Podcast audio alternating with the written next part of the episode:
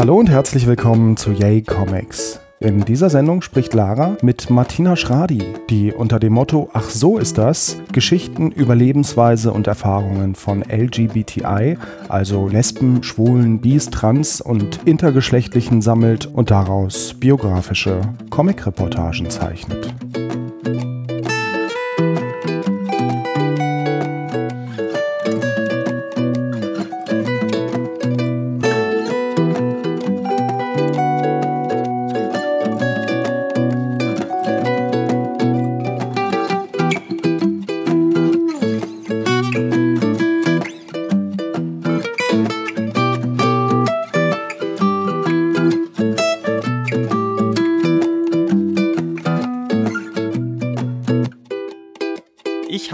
Heute eine Gästin bei mir, die aus dem Bereich der Queer Comics stammt und dort tätig ist. Herzlich willkommen, Martina Schradi. Hallo.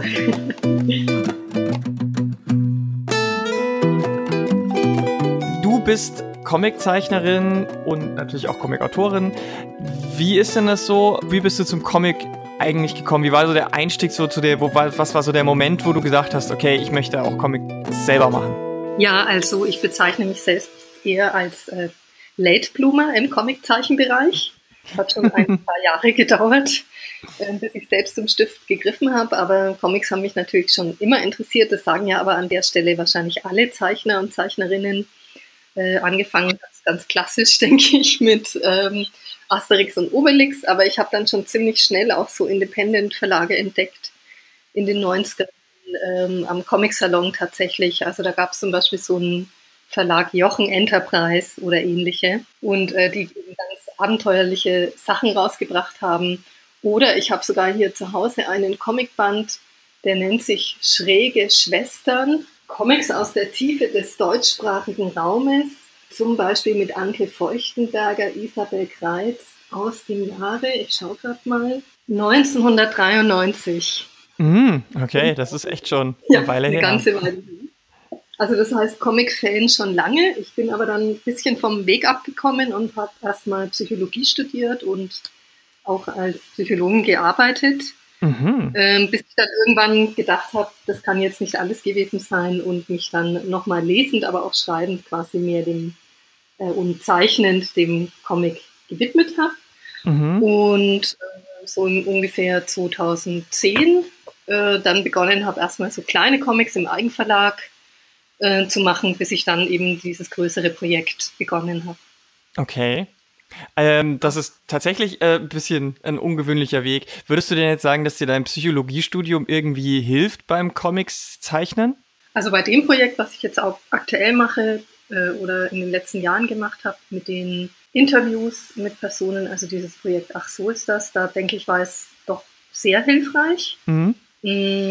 Weil es ja da um wahre Geschichten geht von Personen und auch um vielleicht Erfahrungen, die nicht immer angenehm waren, mm, wo ich zum Teil wirklich auch ganz schön ja, bewegende Geschichten gehört habe. Und da denke ich, war das vielleicht schon hilfreich. Ja. Okay. Bevor du jetzt äh, die, ähm, ach so ist das gemacht hast, was waren das dann so für Comics? Du hast gesagt, so kürzere Geschichten, waren das eher unterhaltsame Funnies oder war das dann auch schon eher so ein bisschen, ähm, ja, wie soll ich sagen, sozial kritisch oder gesellschaftliche Themen oder politisch oder was hast du da so gezeichnet?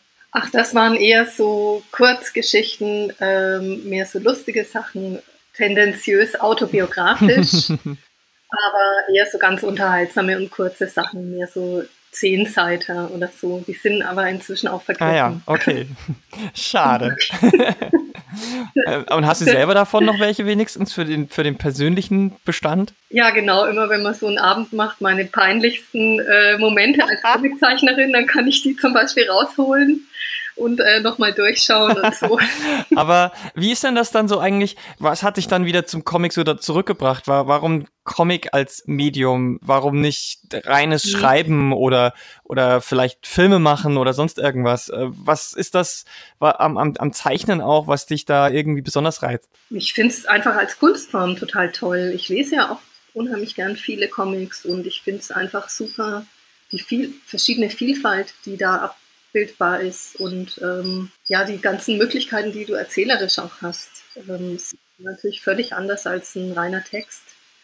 Und äh, das Tolle ist auch, dass du anders als beim Film eigentlich Regisseurin, Autorin, Zeichnerin, Produzentin, alles in einem sein kannst und ähm, alle Produktionsschritte sozusagen in der eigenen Hand hast. Das finde ich auch unheimlich toll. Und ähm, ja, dann war auch noch so die Überlegung, weil mich natürlich queere Comics dann besonders interessiert haben.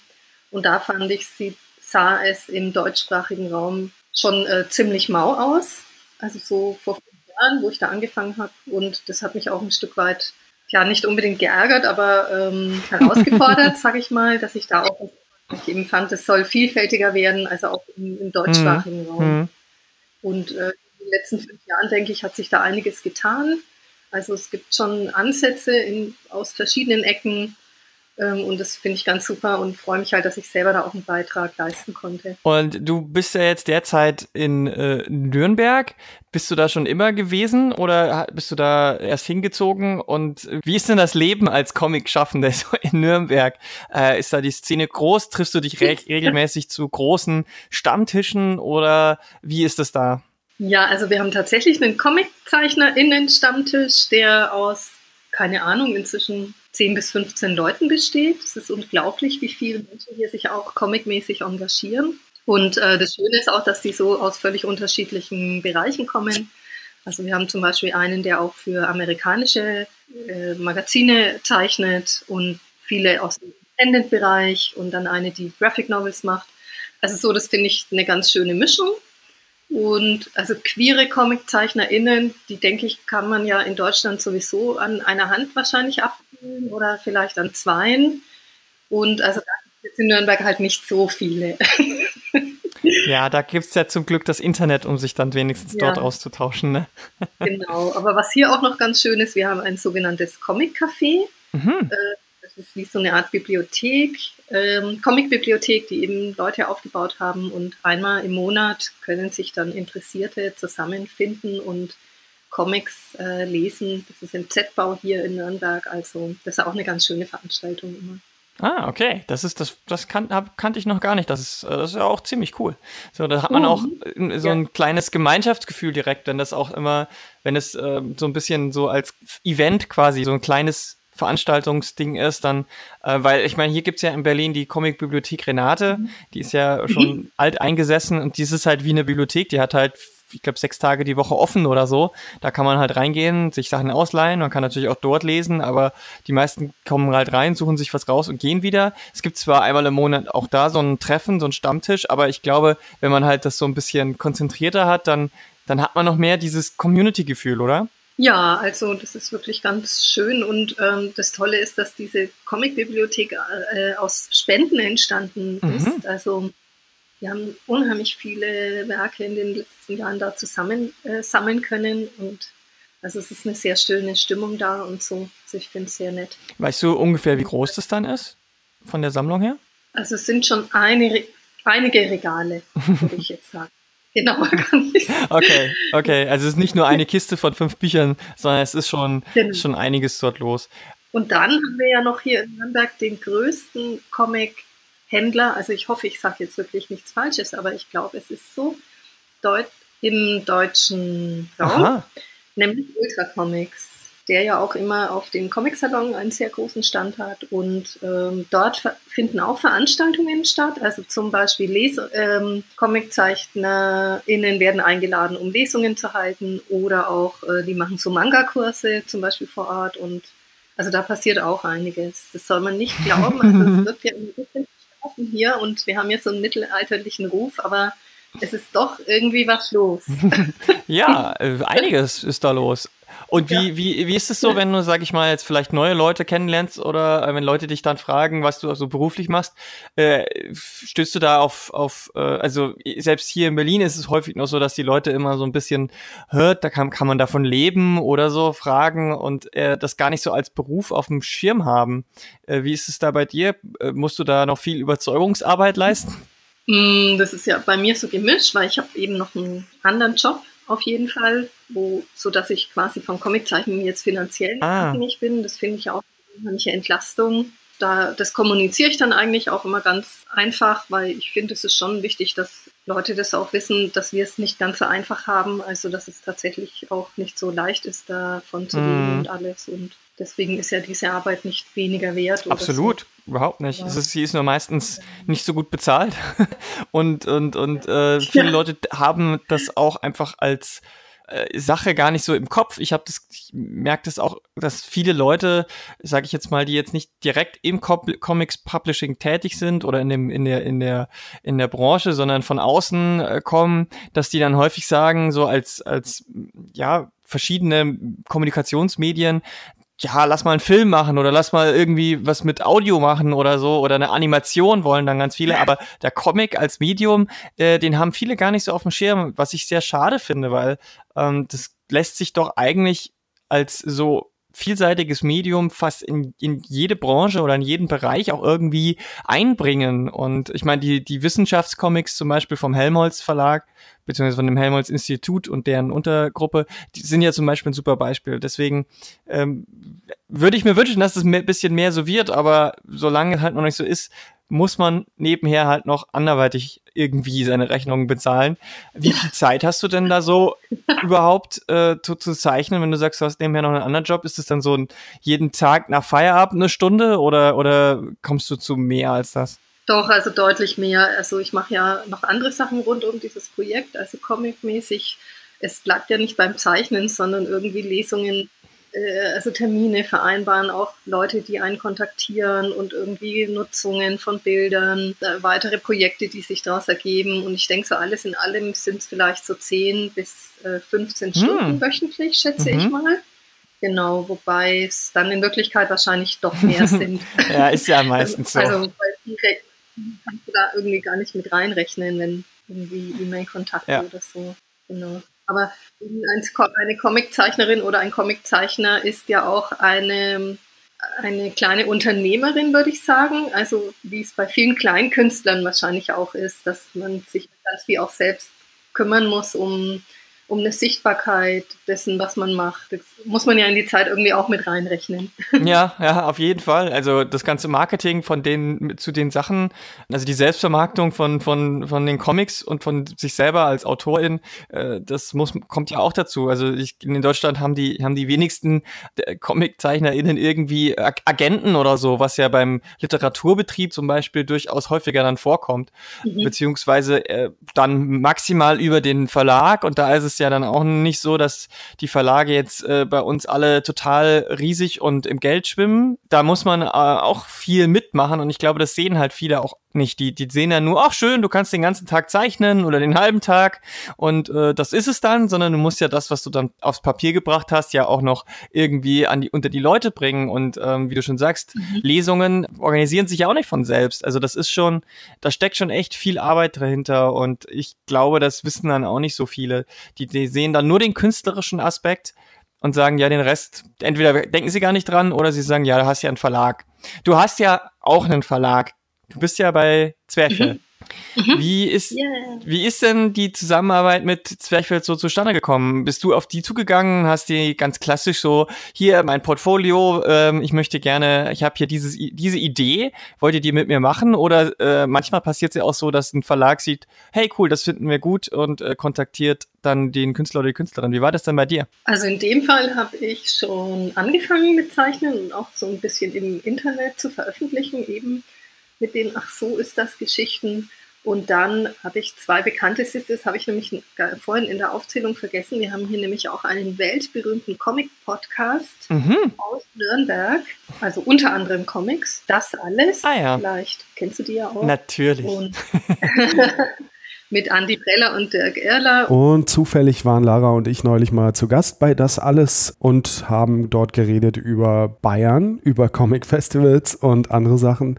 Und wenn ihr Lust habt, könnt ihr da ja mal reinhören. Auf das-alles.de, Link in den Show Notes. Genau, die kannte ich schon vorher und dann haben die gemeint, Mensch, äh, frag doch mal die vom Zwerchfell Verlag, das könnte doch was für die sein. Und ähm, ich hatte total Glück oder es war wirklich mhm. toll, weil ich hatte denen eine E-Mail geschrieben und wirklich am nächsten Tag hatte ich schon die Antwort im wow. Postfach, äh, dass sie Lust dra äh, drauf haben. Und dann, äh, das war natürlich ja, total toll. Absolut, das ist ja krass. ja. ja. ähm, ja. Ging alles seinen Gang. Das ist echt, äh, ich sag mal so, da ist bestimmt eine Portion Glück dabei, aber dann äh, eben auch viel äh, Überzeugung in den Comics drin, sag ich mal, weil ähm, Glück allein reicht ja nicht, du musst ja auch was abliefern. Und jetzt äh, reden wir mal ein bisschen darüber, was du da ähm, überhaupt machst. Du machst ein, du machst Comics, die ähm, unter dem Titel Ach so ist das laufen und die haben ja den Untertitel, dass es ähm, Biograf Biografien aus äh, dem LGBTIQ-Spektrum sind. Wie bist du denn, also was, was war da so die zündende Idee? Hast, hast du irgendwie was, irgendwas in, mitbekommen in den Medien oder hat dich äh, aus deinem Bekanntenkreis vielleicht jemand darauf angesprochen oder wie bist du dazu gekommen überhaupt, dass du sagst, okay, das ist jetzt ein Thema, dem ich mich mitnehmen will? Ja, wie gesagt, ich fand eben das Thema LGBTIQ ein bisschen unterrepräsentiert, um mal mhm, äh, das mm, freundlich zu formulieren, in, äh, in, im deutschsprachigen Comic-Bereich überhaupt. Und hatte dann, fand ich, war dann einfach eine total gute Idee, äh, damit mal anzufangen, einfach aus der Community raus, also aus dem heraus, was Leute selbst als wichtig empfinden, zu erzählen und sich darzustellen, ähm, damit mal anzufangen mit einer Sichtbarkeit, also auch in der Comic-Szene oder in der deutschen Comic-Kultur, damit mal zu beginnen. Mhm. Und ähm, also ich empfand es eben als einfach und niederschwellig, weil ich am Anfang einfach Freundinnen gefragt habe, ob sie mitmachen wollen. Und dann irgendwie gab es eine Pressemitteilung und ganz viele Leute haben sich gemeldet, die da eben teilnehmen wollten mhm. und ihre Geschichte erzählen wollten. Und dann hatte ich den Eindruck, aha, das scheint jetzt ein Weg zu sein oder ein Zugang, der viele anspricht, das mache ich jetzt mal. Mhm. Und das hat ja dann auch ganz gut funktioniert. Ja, das kann man so genau. sagen.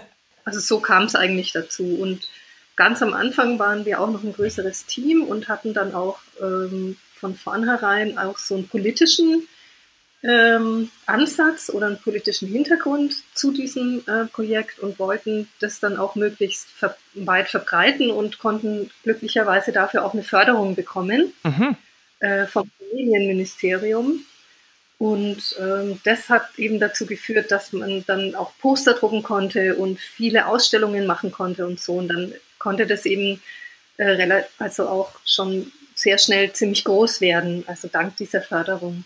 War, war das schwierig, diese Förderung zu bekommen? Ist das, war das ein großer Aufwand? Ähm, oder habt ihr quasi einfach einen, einen, äh, einen, einen Brief dahin geschickt mit den Beispielen und die haben gesagt, ja, cool? Oder wie, wie muss ich mir das vorstellen? Also doch, diese Förderbeantragung, das ist schon immer sehr aufwendig, empfinde ich. Also man muss ja einen konkreten Projektantrag schreiben, also mit Zielsetzung, irgendwie Zielgruppe, was will man genau, wie, wen will man alles erreichen und warum, was will man machen und so weiter und eine ganz genaue Kostenaufstellung und so. Also es ist schon sehr aufwendig. Genau, und in dem Fall hat es dann eben ganz gut geklappt. Aber lohnt sich und, der Aufwand, meinst du?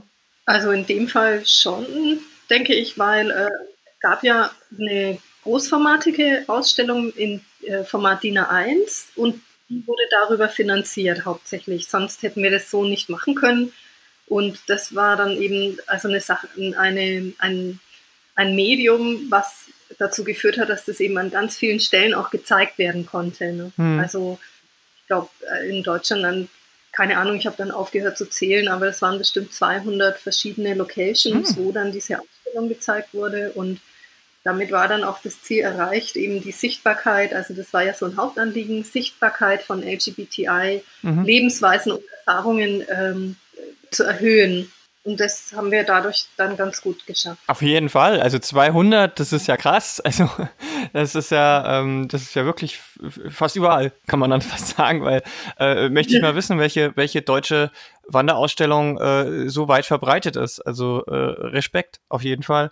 Und das sind ja du hast ja gesagt, das sind ja gezeichnete Biografien. Jetzt, äh, mhm. dir war das ja wahrscheinlich schon auch wichtig, dass da die authentisch sind, weil es gibt ja auch einige Comics im queeren Bereich, die das eher auf einer fiktionalen Ebene machen. Wie wichtig ist dir denn dass dieses biografische, dass es möglichst nah ist? Ich meine, die, die, die Leute kommen ja nicht mit kom kompletten Klarnamen drin vor, meistens nur mit einem Vornamen, aber trotzdem sind ja die Erlebnisse, die drin vorkommen, sind ja in der Regel so passiert. Das ist ja nichts, wo du jetzt irgendwie völlig mhm. übertriebene Sachen darstellst. Äh, wie mhm. wichtig war, die, war und ist dir das denn, dass das so nah an der, an der ähm, reellen Erfahrung liegt? Hm, also ich denke, für das, was ich zeigen wollte, weil ich finde halt Fiction auch total toll. Mhm. mhm. Aber für das, was ich da machen wollte, denke ich, ist es eben der ideale Weg, einfach die Menschen direkt zu befragen. Und mir war es dann schon echt ein großes Anliegen, sogar so nah wie möglich an der Erzählung oder an dem Erlebten von der Person zu bleiben. Äh, und habe dann auch versucht oder habe dann wie so eine Art mh, mm, Prozess entwickelt, dass ich eben eigentlich jeden Schritt im Entstehen des Comics auch abgesprochen habe mit der Person. Also so weit, wie es möglich war. Mhm. Äh, es war nicht immer möglich. Also äh, manche äh, Geschichten sind auch entstanden durch Erzählungen von Dritten zum Beispiel oder manche haben, also da war die Kommunikation dann nicht so einfach. Aber bei den meisten äh, ist es ganz gut gelungen und das ist auch was, wo ich dann finde, das war dann besonders erfolgreich eigentlich auch, äh, wo ich so den Eindruck hatte, auch für die befragte Person oder diejenige, die jetzt da ihre Geschichte beiträgt, war das irgendwie auch toll. Also weil die dann ja wie so ihre eigene Geschichte da beiträgt, noch stärker, als äh, wenn das jetzt mehr fiktional wäre. Und bei manchen Sachen, bei manchen Geschichten, da war das auch schon so perfekt erzählt, dass ich fast selber gar nichts mehr machen musste. Das gab es auch. Also völlig unterschiedlich. Krass, okay. Ja. Hast du die Leute, mit denen du selber sprechen konntest, dann persönlich getroffen oder habt ihr, äh, ging das dann eher so über Telefon und Internet? Wie, wie eng ist denn da der Kontakt dann gewesen? Also ganz unterschiedlich auch. Manche per E-Mail, die ich dann erst im Nachgang kennengelernt habe, äh, andere telefonisch, zum Teil längere, wirklich lange Gespräche. Manchmal waren es auch nur so Anekdoten, die einer Person dann eingefallen ist. Also es war sehr, sehr unterschiedlich. Wie ist dann hinterher das Feedback gewesen? Also von den Leuten, mit die du dann quasi porträtiert hast, sag ich mal, die haben ja wahrscheinlich irgendwann irgendwo irgendwie das alles auch mal gesehen dann. Wie, wie haben die da so mhm. reagiert? Weil ich meine, es ist das eine, wenn man über seine Erfahrungen spricht, aber wenn man sie dann nochmal so auf Papier mhm. sieht, ja ist es ja auch schon nochmal ein bisschen was anderes. Ja, also bei vielen war das eine sehr, ähm, glaube ich, für viele war das eine tolle Erfahrung, da auch mitgewirkt zu haben und das zu sehen, die eigene Geschichte tatsächlich. Ähm, das war schon für diejenigen, mit denen ich da noch auch nochmal sprechen konnte und so, dann schon was Besonderes. Also zum Beispiel habe ich jetzt ja in dem neuen Band auch ähm, Geschichten von Geflüchteten LGBTI und da zum Beispiel fand ich das dann nochmal besonders schön, dass, also da hatte ich so den Eindruck, das bedeutet denen jetzt auch wirklich viel, dass das auch hier mal gesehen wird, wie das eigentlich für die war oder ist. Also diese ganze Erfahrung äh, der Flucht, warum die eigentlich hier sind. Ja, also da zum Beispiel habe ich es ganz deutlich gemerkt. Ja, es hat auf jeden Fall auch was total Ermächtigendes, Empowerndes für die Leute zu sehen. Ähm, hier, hier erstens interessiert sich jemand für mich und meine Erfahrungen und zweitens, wow, das ist ja wirklich cool geworden und das, glaube ich, gibt auch Leuten, die vielleicht noch irgendwo Unsicherheiten da sind. Es sind ja nicht nur, aber auch negative Erfahrungen, die, die da manchmal dargestellt werden und dann mhm. hilft es vielleicht auch, die, da, die besser zu verarbeiten. Wie, wie war das denn jetzt beim zweiten Buch? Das erste war ja schon ziemlich erfolgreich. Das hat ja mehrere Auflagen auch ge ge gehabt, glaube ich, wenn ich mich nicht täusche. Ähm, wolltest du dann mhm. bei dem zweiten, hast du gesagt, okay, jetzt widme ich mich ein bisschen mehr diesem Fokus der Geflüchteten oder hast du dann auch einfach gesagt, okay, ich mache jetzt nochmal einen zweiten Aufruf und ich meine, ich bin mir jetzt nicht hundertprozentig sicher, kamen dann auch nochmal so ein, zwei Fortsetzungen aus den, von den Leuten aus dem ersten Teil? Ja, das stimmt. Fortsetzungen und also ich fand eben, dass in dem ersten Band bestimmte Themen und auch bestimmte Personengruppen einfach zu kurz kommen. Mhm. Das fand ich sehr schade und auch war auch ab und zu die Rückmeldung oder Kritik so an dem ersten Buch. Und dann habe ich eigentlich versucht, im zweiten Buch bestimmte Lücken zu füllen oder Themen nochmal zu bearbeiten, die mir selber gefehlt haben oder auch anderen zum Beispiel äh, Personengruppe Bisexuelle, da war, glaube ich, im ersten Band fast noch gar nichts drin. Oder eben das Thema Geflüchtete LGBTI, weil das sind nochmal ganz besondere Erfahrungen und Themen, mit denen die eben auch zu kämpfen hm. haben. Das war mir dann ein Anliegen. Und für manche Themen habe ich dann aber leider auch keine Personen gefunden, keine Geschichten gefunden, die ich gerne erzählt hätte. Mhm. Also, äh, ich hätte zum Beispiel gerne mal äh, das Thema Transgender mhm aus der Sicht eines sehr jungen Menschen erzählt. Mhm. Also ähm, und da, da habe ich einfach leider überhaupt niemanden gefunden, trotz großer Bemühungen. Und oder auch People of Color ist so ein Thema, das leider auch zu kurz gekommen ist. Also es ist dann trotzdem eine, es ist trotzdem leider eben ein Ausschnitt oder nee, eben also ähm, ein Selekti eine Selektion, die also nicht das gesamte Spektrum eben äh, widerspiegelt. Und so muss man es halt jetzt sehen, also dass es auch eben seine Grenzen hat. Ja.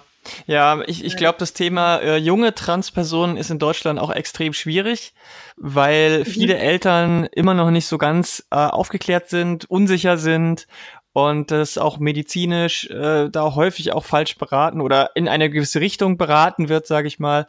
Also ähm, ich glaube, das ist generell einfach auch noch ein schwieriges Thema und dann jemanden zu finden, der oder die dann darüber auch noch sprechen möchte, beziehungsweise eben dann auch bereitwillig ist, dass seine oder ihre Geschichte in, in so einem Comic dann auch öffentlich gemacht wird. Ich glaube, das ist schwierig, weil da ja auch wieder die Eltern als Erziehungsberechtigte wahrscheinlich dann sagen, halt, Moment, vielleicht lieber nicht. Kann mhm. ich, stelle ich mir schwierig vor ja, immer, das, dass es halt auch die Leute erreicht, ist halt auch nicht immer so einfach. Ähm, wir, wir sind ja alle in unseren Filterblasen und ähm, manche Dinge verlassen die Filterblasen dann halt leider auch nicht. Das ist ähm, zusätzlich eine Herausforderung. Aber ich meine, wichtig ist, dass man es weiterhin immer probiert und äh, dass man, dass man sich nicht damit zufrieden gibt. Und du hast ja jetzt schon gesagt, du siehst ja selber, dass es, äh, dass da, dass da Leerstellen sind, die noch gefüllt werden müssen. Also es ist ja nicht so, dass du das dann völlig ausblendest war für dich die Arbeit an dem zweiten Band jetzt irgendwie anders als die am ersten? Weil du hast ja jetzt im Vergleich zum ersten ja schon den, ich sag jetzt mal wirklich Erfolg des ersten Bands so ein bisschen im Rücken gehabt. Hat dir das dann irgendwie mehr Zuversicht gegeben oder, oder war das eher vielleicht sogar der Druck jetzt, oh, jetzt muss ich nachliefern? Wie war das da für dich? Äh, muss ich mal nachdenken, weil eigentlich war, der, war das mehr so ein fließender Prozess, weil ich andauernd Geschichten produziert habe sozusagen. Und dann kam eben mal das erste Buch raus und währenddessen habe ich aber schon, also das dauert ja auch immer ein bisschen, bis so ein Buch rauskommt und alles Mögliche. Und währenddessen habe ich dann schon immer auch weitergemacht. Also, ähm, also es war eigentlich eher irgendwie so ein fließender Prozess. Und eigentlich war es eben eher so, dass ich ja also ganz stark und viel beschäftigt bin mit diesem Projekt und dann fand ich, das wäre jetzt irgendwie total traurig, da einfach aufzuhören, eher so. Ah, okay. Mhm. Und warum nicht einfach weitermachen oder so, genau. Ja, und wenn ja. du, wie du auch schon gesagt hast, ihr seid ja auch dann mit diesen Ausstellungen durch die, durch die Gegend getourt, da war, und du warst ja dann auch öfter äh, mal dabei. Ihr wart ja nicht nur in Deutschland, ne? Ihr seid ja auch noch in anderen Ländern gewesen teilweise. Also das Tolle war dann, dass plötzlich eben Leute auf mich zugekommen sind und gesagt haben, Mensch, also diese Comics, das könnte man doch auch in anderen Ländern mal probieren die sind so universell und wie wäre es, wenn wir die mal übersetzen würden? Und dann haben sich echt Menschen hingesetzt, ehrenamtlich, und haben die Sachen übersetzt. Also ins, jetzt gibt es Übersetzungen ins Spanische, ins Chinesische, ins Russische und ins Englische. Krass. Das finde ich halt ja total toll. Und, ähm, und so graswurzelmäßig haben sich dann eben immer mehr ähm, Sachen ergeben. Also zum Beispiel mit einer äh, Gruppe von AktivistInnen, die in München sitzen, Munich, Kiew, Queer, die ganz viele Kulturprojekte in äh, Kooperation mit äh, der Ukraine machen, haben dann eben auch gesagt, Mensch, das wäre doch toll, wenn wir da mal die Comics ausstellen könnten. Und dann haben wir eben auch die, äh, da die Comics als Poster aufbereitet. Und dieses Jahr war ich jetzt zum Beispiel dann zum ersten Mal dort in Odessa und habe da dann die Comics gezeigt und äh, eine Lesung gemacht und so mhm, solche mhm. Sachen. Das, das finde ich echt krass. Das finde ich super, weil ja. genau das ähm, hilft ja auch da vielleicht die, die, die Situation in den jeweiligen Ländern dann auch nochmal ein bisschen sichtbarer zu machen und zu verbessern, weil das natürlich in vielen anderen Ländern auch schwieriger ist als bei uns. Ähm, aber auch bei uns ist es ja nicht immer alles so einfach. Hast du auch hier irgendwie mal, gab's abseits jetzt von wirklich fundierter Kritik, die ja, die, die ja sachlich äh, richtig ist, hast du hier auch irgendwie ein Backlash oder irgendwelche Probleme gehabt, äh, dass äh, irgendwie dir Steine in den Weg gelegt wurden oder dass es da ja irgendwie negatives Feedback gab? Also ähm, es gab schon immer wieder auch mal Schwierigkeiten. Irgendwie, da gab, es gab ja mal eine Zeit, wo die sogenannten besorgten Eltern oder ich weiß nicht, wie die sich immer alle genannt haben, irgendwie so plötzlich laut wurden oder aufgeregt waren recht. Und da gab es dann manchmal ein paar hässliche Artikel in, im Internet dann über das Projekt. Oder es gab auch schon mal den Vorfall, dass Leute irgendwie Brust, äh, Plakate runtergerissen haben in der Ausstellung. Die fühlten sich da provoziert oder die haben dann so ganz schlimme Bibelsprüche ins Gästebuch reingeschrieben. okay. Ja, also wow. Krass. Eben eher so aus der christlichen Ecke, würde ich jetzt mal sagen, äh, gab es da schon Protest und dann gab es auch mal Bemühungen, irgendwie das Buch aus dem Verkehr zu ziehen von verschiedenen Richtungen. Also es ist nicht so, dass das alles super reibungslos geht, aber auf der anderen Seite ist eben auch der Support äh, unheimlich groß und, und, und der An Anklang unheimlich groß. Das muss man auch sehen, dass also ganz viele ähm, Kommunen, Städte, äh, Hochschulen irgendwie dieses Poster schon gezeigt haben und da auch eine unheimliche Offenheit dafür da ist, ne? Äh, auch nicht LGBTI mhm. sich damit auseinanderzusetzen und das, ähm, also das wiegt dann für mich mehr. Es, es ist ja auch, glaube ich, eher eine äh, punktuell laut, kurz laute Minderheit, die da meint, sie müsste jetzt irgendwie auf den Putz hauen, aber ich glaube, der, der Großteil unserer Gesellschaft ist da doch mittlerweile ein bisschen fortschrittlicher. Nichtsdestotrotz ist es natürlich echt scheiße und das ist, ist natürlich auch für dich als Künstlerin wahrscheinlich nicht so toll, wenn du damit sowas konfrontierst wirst. Wie geht man denn dann da, damit um? Also ähm, kannst du da drüber hinwegsehen und sagst, okay, runtergerissene Poster kann man wieder aufheben, aufhängen oder wie ist es da gewesen hm. bei dir? Also ich registriere das erstmal.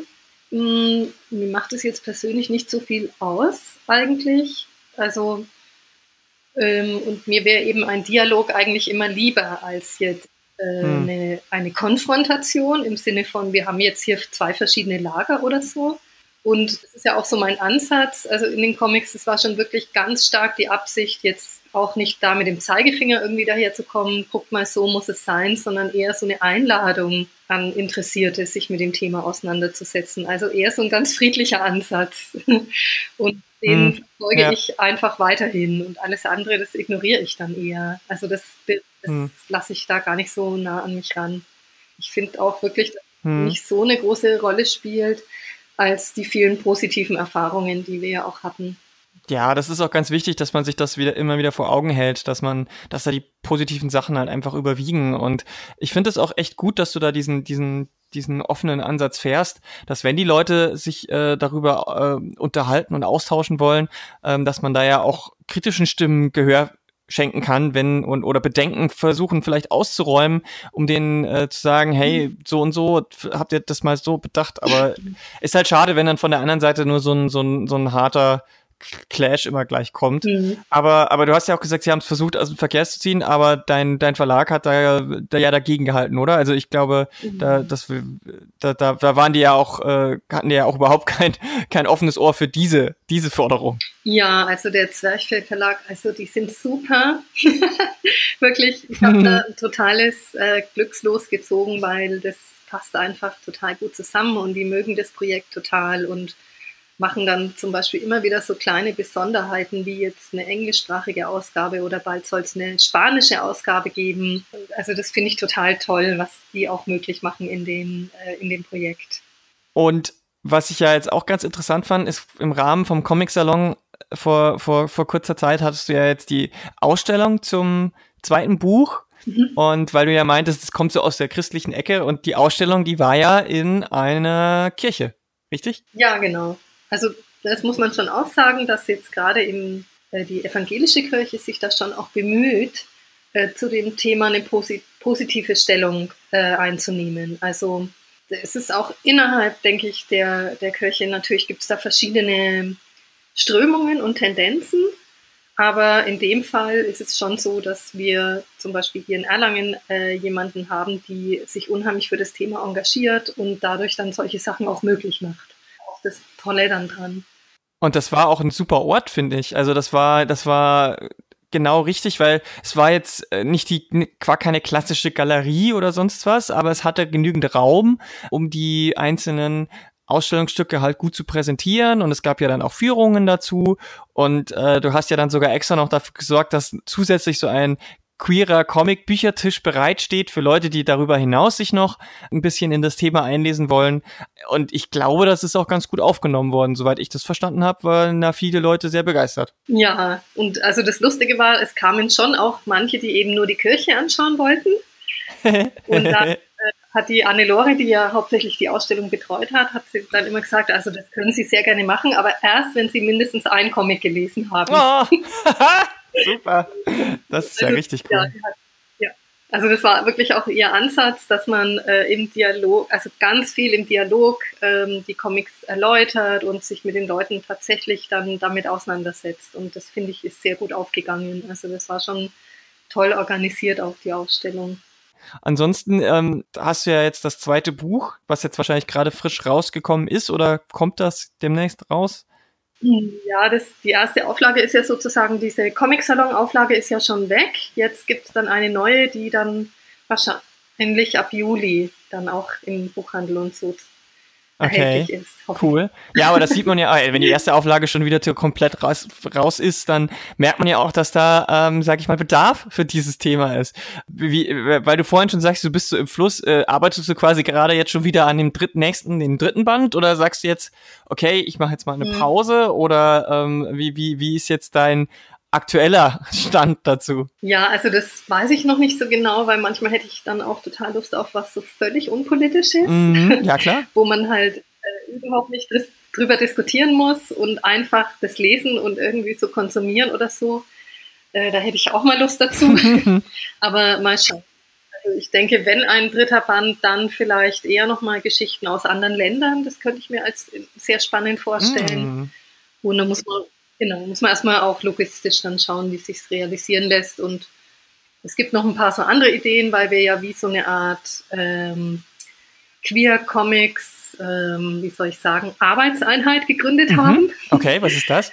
Also das Ganze kommt von der Queer Comics Conference aus USA, die ja alle zwei Jahre schon eine queere Comics Konferenz eben organisieren und sich alle KünstlerInnen zu dem Thema ja zusammenfinden. Und ein Freund von mir und ich, wir waren eben letztes Jahr dort und haben gesagt, das müssen wir nach Europa bringen. Mhm. Und wollten dann erstmal so eine Konferenz organisieren, äh, was dann natürlich, das ist ja eine Wahnsinnsarbeit, irgendwie so eine Konferenz haben wir dann natürlich nicht geschafft. Aber was wir geschafft haben, ist jetzt zum ersten Mal auf dem Comic-Salon ein eigenes Podium äh, zum Thema queere Comics da zu etablieren und auch mit dem Büchertisch und alles. Also das war jetzt hier auf dem Comic-Salon ja schon ein bisschen präsenter und das wollen wir eigentlich so verstetigen. Mhm. Also möglichst in zwei Jahren dann wieder sowas anbieten oder sowas ähnliches und dann ähm, ja, dann in der Richtung auch nochmal ähm, möchte ich eben auch überlegen, was man, was ich dann inhaltlich dazu machen will. Genau. Okay, cool. Ja, das ja. ist das ist, äh, ist eine super Idee und ein, ein super Projekt auch.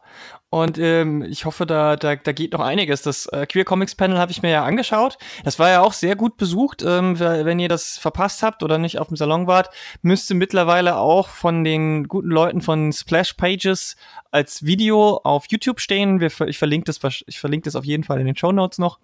Ähm, da könnt ihr das nachgucken, auf jeden Fall. Ja, ich hoffe, da geht noch, da geht noch einiges mehr und irgendwann kommt es dann vielleicht doch noch mal zu dieser Konferenz. Aber das ist natürlich extrem viel viel Arbeit, das, äh, das stimmt, das stimmt. Was steht denn dieses Jahr noch so äh, auf, deiner, auf deinem Terminplan? Wo kann dich die Leute denn vielleicht noch treffen, sehen? Gibt es schon Lesungen oder Signiertermine? Bist du noch auf irgendwelchen äh, Comic-Veranstaltungen, Messen, Salon, salonartigen Festivals? Also jetzt ist erstmal geplant in zwei Wochen in Köln zu der sogenannten Pride Denkwerkstatt. Bei Veröffentlichung dieser Sendung ist das leider schon Vergangenheit. Zusammen noch mit anderen queeren AktivistInnen und dann ähm, ist geplant am 1. September auf der Comic-Messe in Leipzig. Da weiß ich jetzt gerade nicht genau, wie die sich nennen. Aber das ist mir eben auch eine besondere Ehre, da eingeladen zu sein, weil das eben immer eine total nette und gemütliche Veranstaltung sein soll. Also ein Open-Air-Comic-Salon ähm, oh. sozusagen in Klein. Nicht schlecht. Genau. Da. Also da will ich auf jeden Fall hin. Und dann war noch irgendwas geplant, das habe ich jetzt vergessen. Ich glaube in Hamburg vielleicht nochmal. Die anderen weiß ich gerade nicht so auswendig. Macht nichts. Äh, ähm, äh, die Leute können dir ja auf verschiedenen Kanälen folgen. Du bist äh, auf Twitter bist du unterwegs, ne? Sonst noch? Bist du irgendwie Facebook, Instagram? Instagram. Und äh, die Webseite, da gibt es ja viel zu sehen immer. Genau, das ist, ach so ist das dort .com, okay. Ach so ist das .com. Äh, da kann man sich auch informieren. Dann, da, da bist du ja schon gut verteilt, auch wieder in Deutschland. Also Köln, Leipzig, Hamburg, das sind ja so, sind ja schon viele Ecken. Da ist, es ist äh, viel abgedeckt. Mhm. Abschließend vielleicht noch, was sind denn so aktuell oder die Sachen, die du zuletzt gelesen hast an queeren Comics, wo du sagst, das ist auch cool, das sollten viel mehr lesen? Gibt's, gibt's da was? Ähm, muss ich erstmal kurz raussuchen. My Brother's Husband habe ich zum Beispiel gelesen. Das gibt es ja, glaube ich, noch nicht auf mhm. Deutsch. Von, mhm. Moment, wir sind alle in anderen Räumen. Also von mhm, Tagami, ja. äh, der ja zum ersten Mal ich, ein nicht pornografisches Werk erstellt hat über so eine ähm, ganz schöne Geschichte, wo eben ein Amerikaner den Bruder seines verstorbenen Freundes besucht in Japan und sich dann eben mit der Tochter von diesem Bruder ganz stark anfreundet. Also das fand ich sehr nett und habe es zuletzt durchgeblättert. Dann habe ich noch gekauft, eben von unserem eigenen queeren Comic-Tisch Bingo Love. Gibt's Hast du schon gehört davon? Ja, habe ich auch schon gelesen. von Inclusive Press. Das ist so eine herzzerreißende Liebesgeschichte. ja, ist wirklich voll süß. Äh, in den USA und also die habe ich ja eigentlich, das ist so ein Page-Turner, finde ich, das kann man ja in einem Zug dann durch. Das war sehr schön. Dann Mama Tits Save the World. Mhm. Habe ich mir gekauft. Kennst du das? Habe ich nur das äh, Cover gesehen und vielleicht noch ein bisschen durchgeblättert, als ich an dem Tisch stand, aber ähm, äh, habe ich nicht gelesen bisher. Genau, habe ich auch noch nicht reingeschaut von Northwest Press, aber das ist irgendwie eine, finde ich, sehr interessante Hauptfigur und muss ich mir also mal reinschauen erst. Und dann habe ich noch gekauft Flavia Beyond the Generations. Das, also auch da habe ich jetzt, also ich habe ja noch überhaupt keine Zeit gehabt, die Bücher alle anzuschauen, die ich gekauft habe letzte Woche. Hm. Das ist wirklich schade. Deswegen, äh, da bin ich auch gespannt drauf. Ja, aber das ist ja schon mal eine ganze Menge. Also, ja, genau. Das, äh, das, es gibt halt doch schon viele Queer Comics, man muss sie nur, in, nur irgendwie äh, in die Hände bekommen. Die sind noch nicht so, du hast ja gerade selbst ein paar Verlage mhm. vorgelesen, es ist noch nicht so, die sind noch nicht so groß genug, dass man sie überall stehen sieht, aber ähm, man kommt schon dran, wenn man wenn man es weiß. Vor allem halt englischsprachige, ne? also Northwest Press, die machen ja, ja. viel und ähm, den anderen Verlag, den kannte ich jetzt auch noch nicht, Lionford heißt der. Mhm. Ja, genau. Ja, da gibt es noch einiges zu lesen jetzt. Aha, sehr cool, sehr gut, sehr gut, sehr gut. Und äh, vielleicht dann in Zukunft, wenn du dann so eine Karte, ein, äh, wenn du für den Drittband dann vielleicht eine, ein, ein, ein queeres Reisetagebuch durch die Welt machst. wenn du sagst, du willst ja.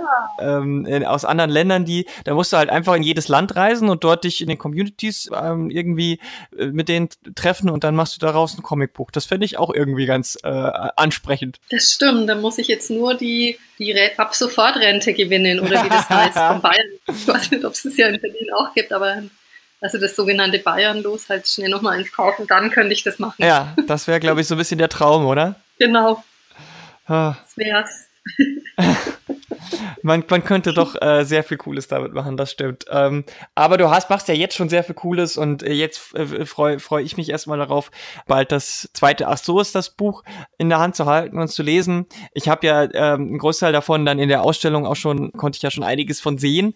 Das ist ja dann schon nochmal ein bisschen was anderes, wenn man die auf so großen Plakaten sieht und dann nimmt man sich noch ein bisschen mehr Zeit und guckt nochmal genauer hin. Deswegen, falls ihr in der Gegend von Nürnberg seid, schaut euch die Ausstellung im Kreuz und Quer an bis zum 25. Juli. Danke, dass du dir die Zeit genommen hast, mit mir darüber zu reden, über deine Comics und äh, all das. Na gerne, es war jetzt sehr unterhaltsam. Das freut mich. Und wenn ihr da draußen Sorgen, Wünsche und Anregungen habt, dann lasst es uns natürlich wissen. Kontaktiert uns auf den üblichen Kanälen und äh, wir hören uns dann bei einer nächsten Folge dieses Podcasts wieder. Bis dahin, macht's gut. Tschüss. Tschüss.